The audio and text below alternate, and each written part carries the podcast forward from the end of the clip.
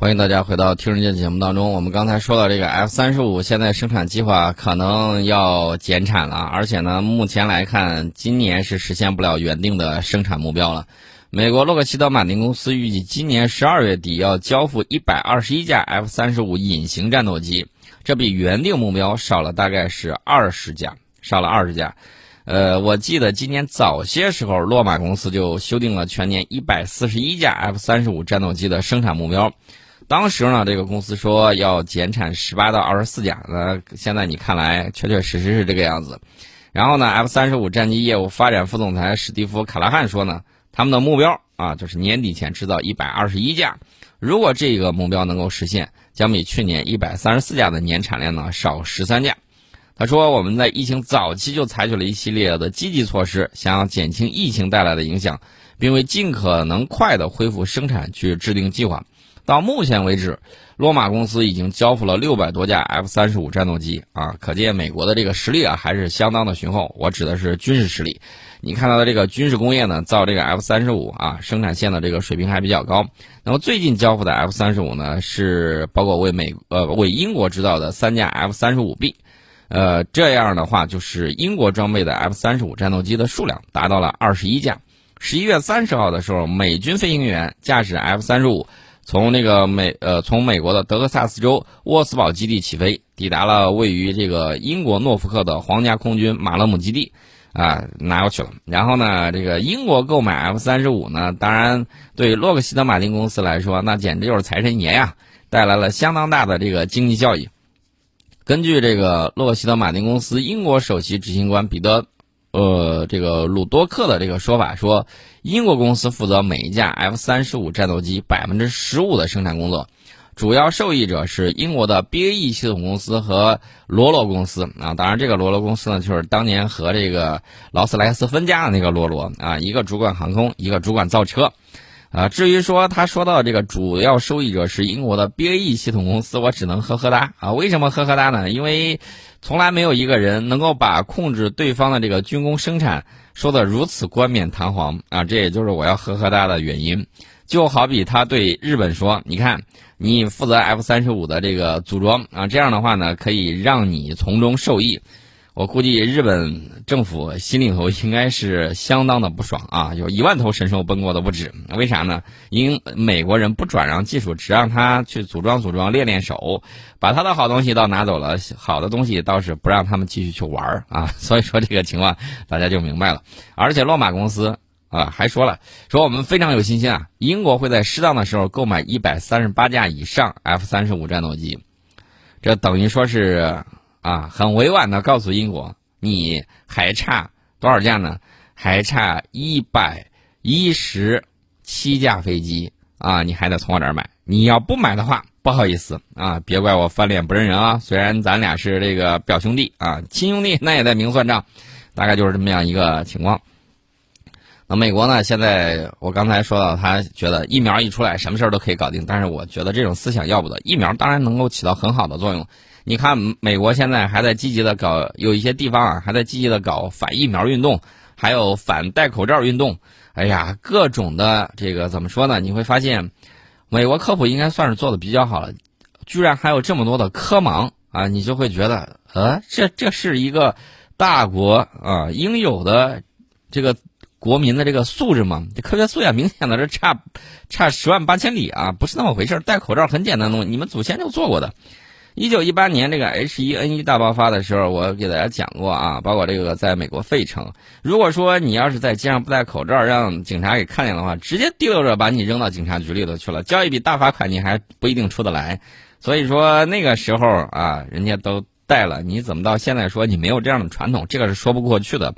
另外呢，美国黑人也在嘲讽他们啊，说当年三 K 党把三 K 党啊种族主义者的代名词。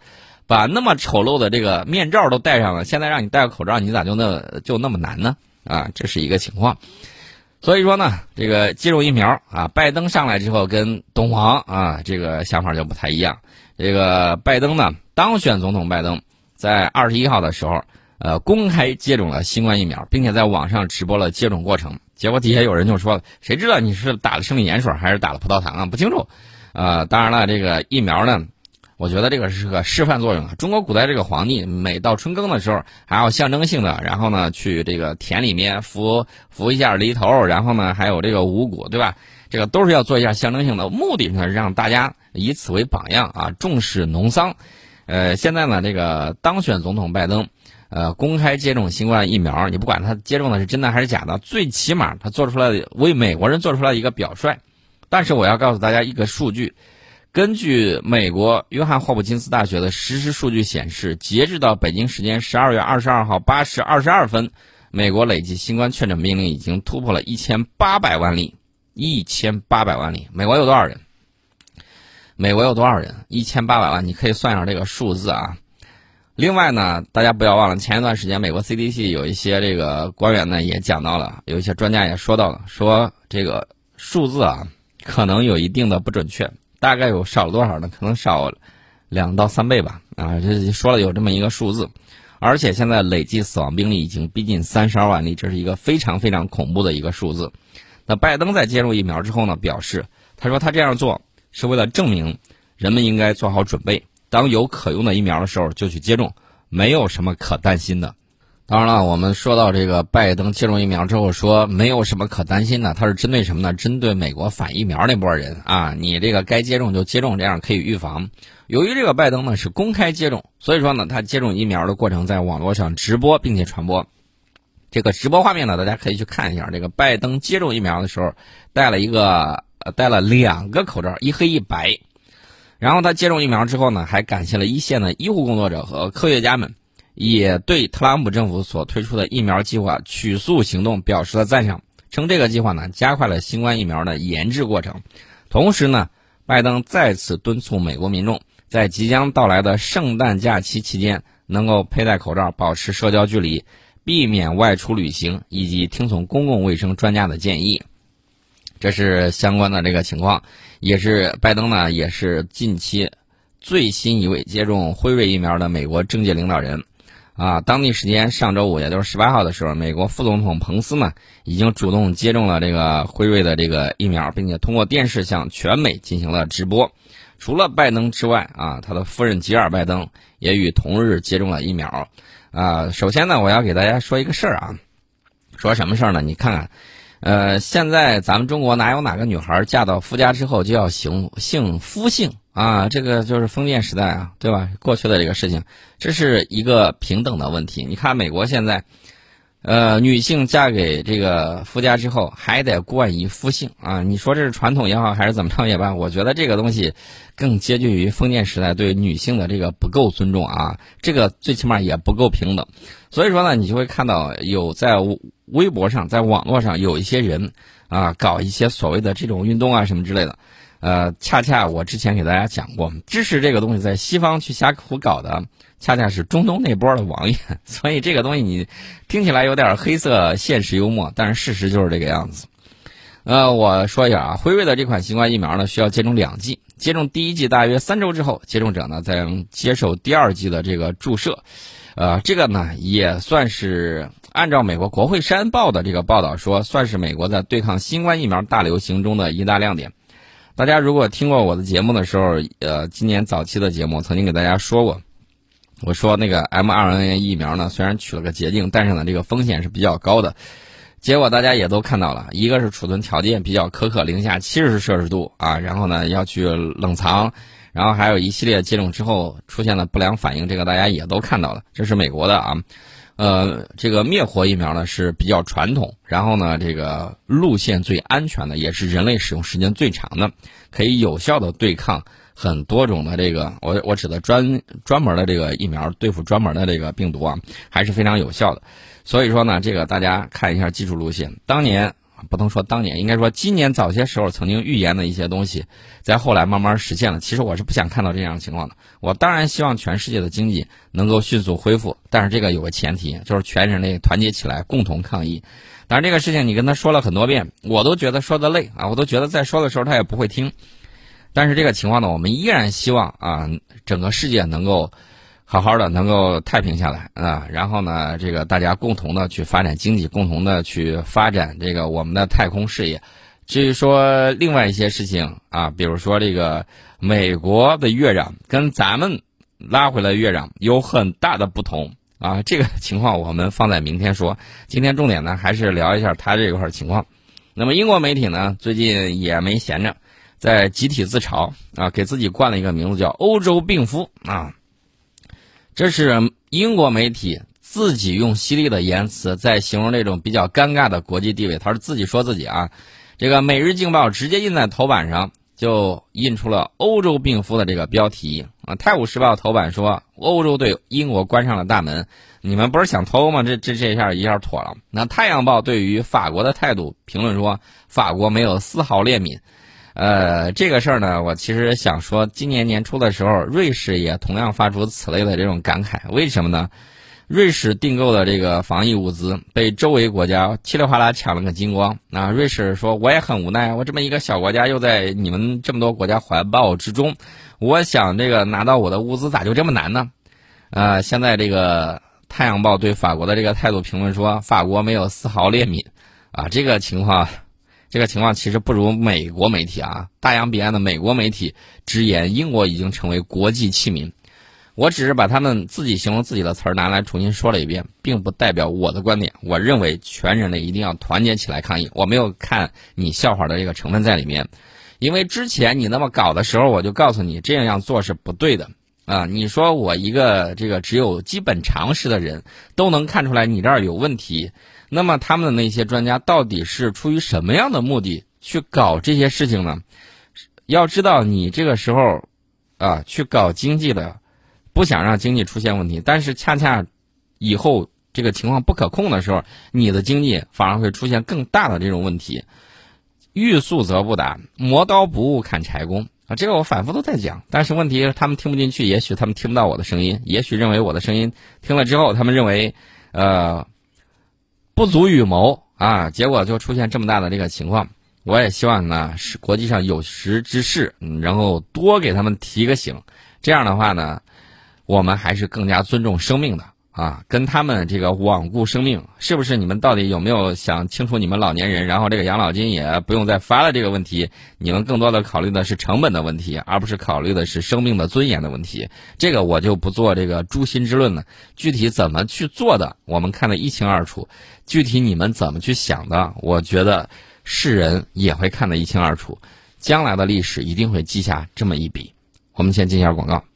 大家可能会问，英国的这个政客们现在正在忙啥？英国政客现在正在忙着推诿扯皮啊，比如说这个《每日经报》就报道了说，因为这个他的首相约翰逊没有早一点实施严格的封城，被工党的政客批判。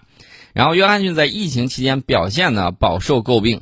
呃，我们看那个《每日经报》在推特上发这个二十一号报纸的头版上面印着这个。欧洲病夫啊，Sick Man of Europe 的这个大写字母标题，这个封面上的约翰逊呢就戴着口罩，一脸疲倦啊，整了他的这个情况。十七号的时候，约翰逊承诺假期暂时放松防疫要求啊，反对工党人士取消圣诞节的这个提议啊，他们自己过他们的节啊，要求要让英国人过一个好节啊。但是二十号的时候，他突然改口，宣布自二十号起的未来两周之内。提升伦敦及周边地区防疫级别及新增到第四级，然后这个约翰逊呢在电视上就说了：“我怀着沉痛的心情宣布，我们无法继续按照原定计划度过节日。”啊，约翰逊表示，这种短时间内反复修改政策的表现让工党领袖感到沮丧，保守党内部呢也对约翰逊不打招呼的这个做法呢表示不满。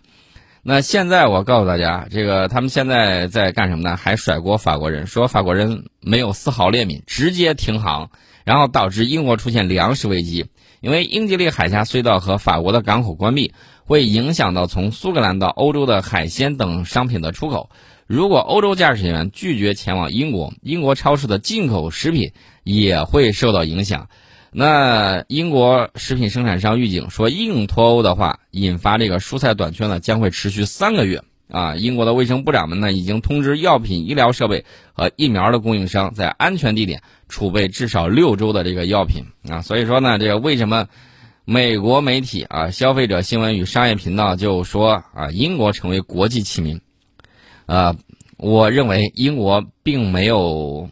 对他的这个大洋彼岸的这个表兄弟失望，因为美国没有宣布禁航，所以说呢，英国的这个情况极有可能会导致美国那边再出现更多的这种情况啊。这个情况我之前曾经给大家说过啊，因为什么呢？从这个两两栖攻击舰全世号在年初出现问题之后，我们在节目上就接连预测了美国的航空母舰出问题，美国的这个。导弹驱逐舰出问题，美国的核潜艇出问题，美国的这个海军基地出问题，美国国内基地出问题，美国驻外基地出问题，呃，还预测了他的这个空军部队、海军部队、陆军部队接二连三出问题。结果呢，每一项预言有的可能是今天刚说完，第二天就出现了。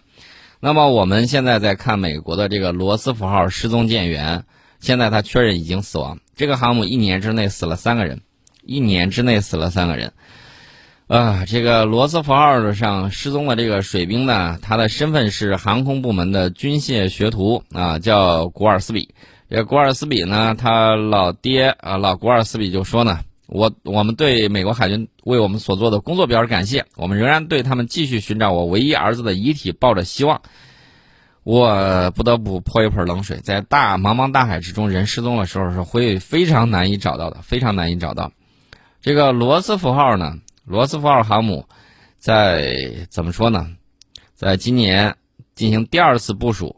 今年年初的时候，它是部署在印太，但是新冠病毒在舰上爆发，导致一千二百多名舰员感染，并有一名舰员死亡。这个航母爆发疫情之后呢，不得不中断部署，在关岛海军基地停靠了近两个月，让舰员们下船进行了隔离和治疗。呃，除了有一名舰员死于新冠病毒之外，在这艘航母七月份返回美国西海岸的途中，又出现了舰员死亡的意外事件。